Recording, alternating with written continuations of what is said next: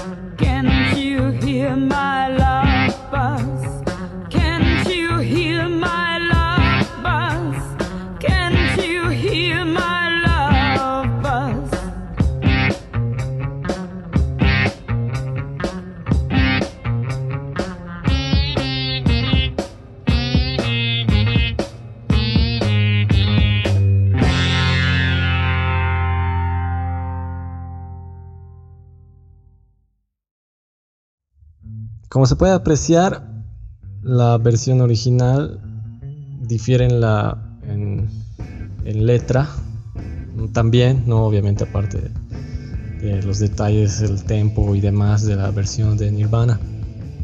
Em, es, es gracioso, este, a modo de anécdota nomás. recuerdo que una vez estaban pasando en la tele una película titulada Mad Love con el tipo ese que hace de Robin en la horrible película de Batman Forever. Y mm, justo en el opening de la peli ponen la versión de Nirvana, ¿no? De Love Buzz. Em, interesante, no sé cómo a conseguir los derechos. Semejante película horrible. bueno. Bueno, ahora escuchemos la versión original de Molly's Lips, compuesta por The Baselines, ¿no? Esta banda escocesa, eh, a quien Kurt admiraba demasiado, ¿no? Este, con, eh, formada por Eugene Kelly y Francis McKee. Eh, ah, es muy gracioso porque estaba buscando alguna versión en, en YouTube y es chistoso, o sea, la gente en los comentarios pone, es una es un mal cover, este no me gusta esta versión, así eh, o sea, porque piensan que la versión original es de Nirvana. Es, demasiado gracioso, por eso les digo.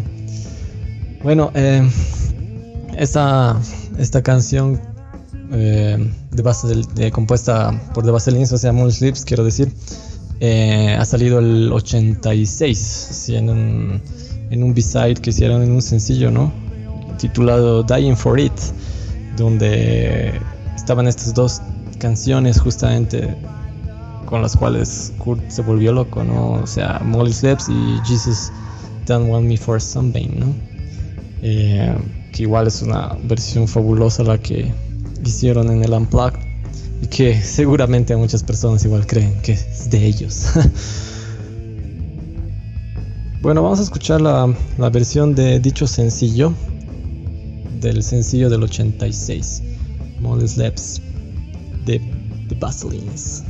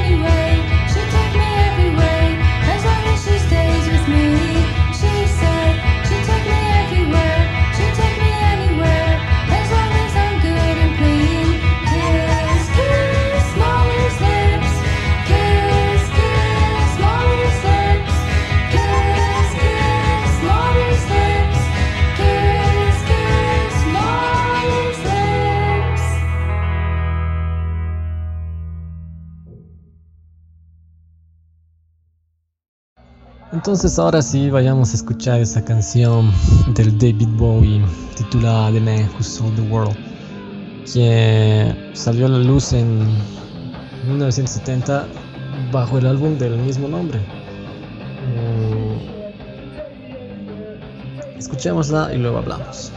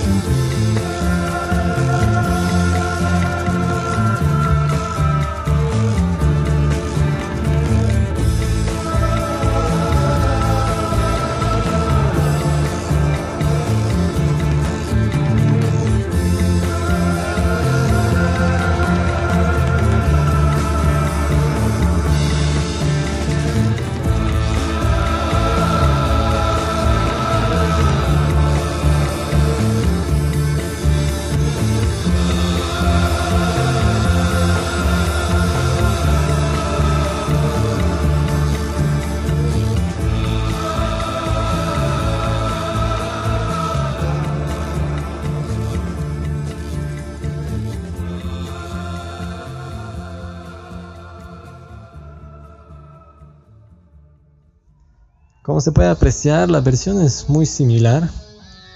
Pero claro, lo que pasa es que la voz de Kurt Cobain era demasiado impactante, ¿no? Entonces le da un giro total al tema en sí.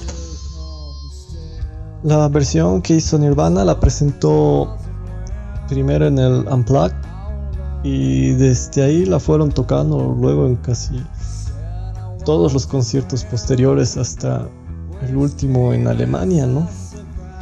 Eh, una versión fabulosa y incluso uno podría pensar que solo para el Unplugged podían haber puesto el cello, pero sin embargo sus presentaciones en vivo eléctricas también utilizaban el cello, ¿no? Eh, y por, para finalizar este programa, escuchemos lo que sería otra fascinante versión y a la que muchos este algunos catalogaban que era como el, el volver a las raíces, ¿no? El volver al blues. Eh, estoy hablando del tema Where Did You Sleep Last Night? Que también eh, lo presentan y lo graban de una forma maravillosa en el Unplugged. Eh, Sin embargo, Kurt ya, ya ha cantado este tema mucho antes. Incluso hay una versión con Courtney Love muy alocada, digamos. Ya hay, algunas versiones. Hay una en una radio que ahorita no recuerdo en, qué programa en específico, pero hay una presentación que Nirvana hace en una radio y tocan eh, este tema. Y me parece fascinante esa versión. Este. Pero bueno, ahora vamos a escuchar. Que ni siquiera es la original, ¿eh? Pero es, es la versión que, que Kurt eh, toma. Eh, en realidad, claro, es, la, es, es- es una versión popularizada por Led Belly, ¿no? A ver, hablemos con datos. En realidad, Where Did You Sleep Last Night tiene otros, otros nombres, ¿no? Uno de ellos es In the Pines y My Girl. Eh, lo que pasa es que, claro, esta es una canción, digamos, del folk, del folclore norteamericano, gringo, que se cree que data de 1870. Lo que pasa es que no, no se sabe la identidad del autor, o sea, en realidad esta canción, claro, pasa de manera oral, ¿no?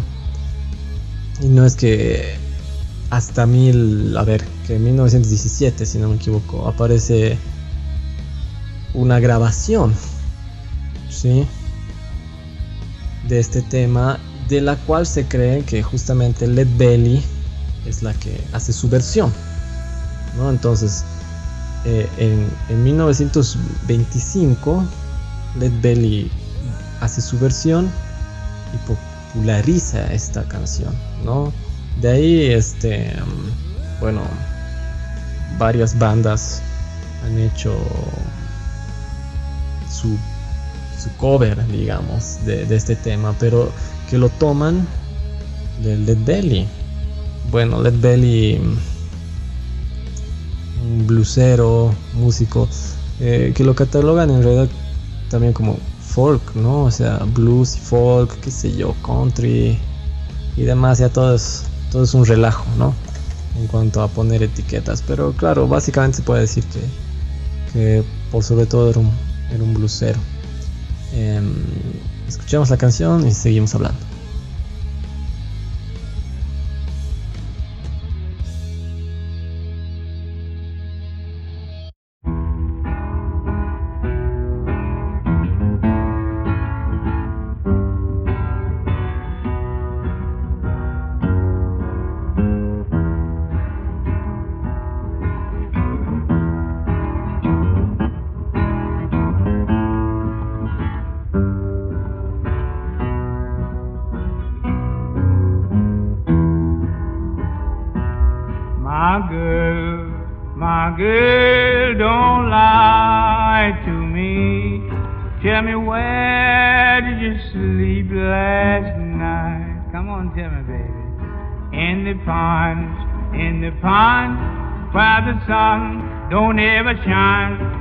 I was shivering all night too.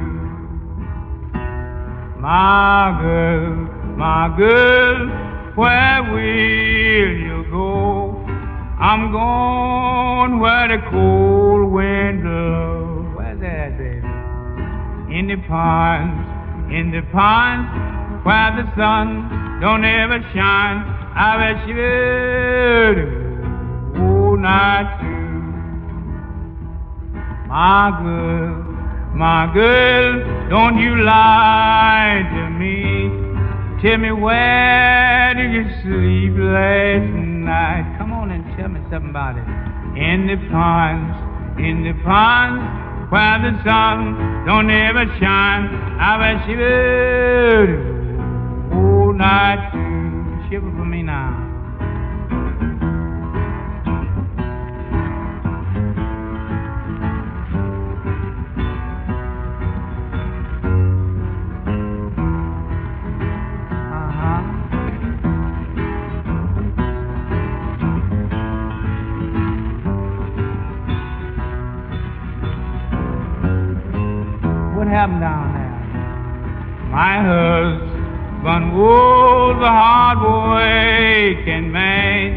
Till a mile and a half from here. What happened to him?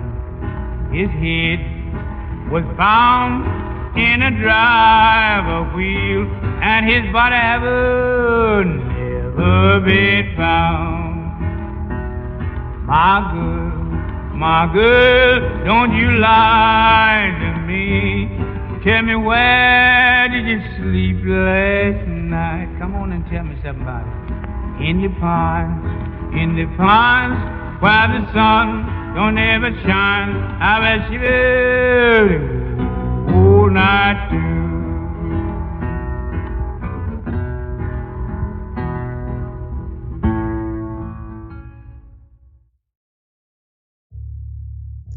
Bueno, para explicar la versión que hace Nirvana, en realidad esto comienza en, en el 89, cuando Kurt y Chris se juntan, cuando se juntan con Mark Lanegan y Mark Pickerel, ¿no? De Screaming Trees, los dos. O sea, era una especie de fusión, ¿no? Nirvana, Screaming Trees. Eh, de hecho, el,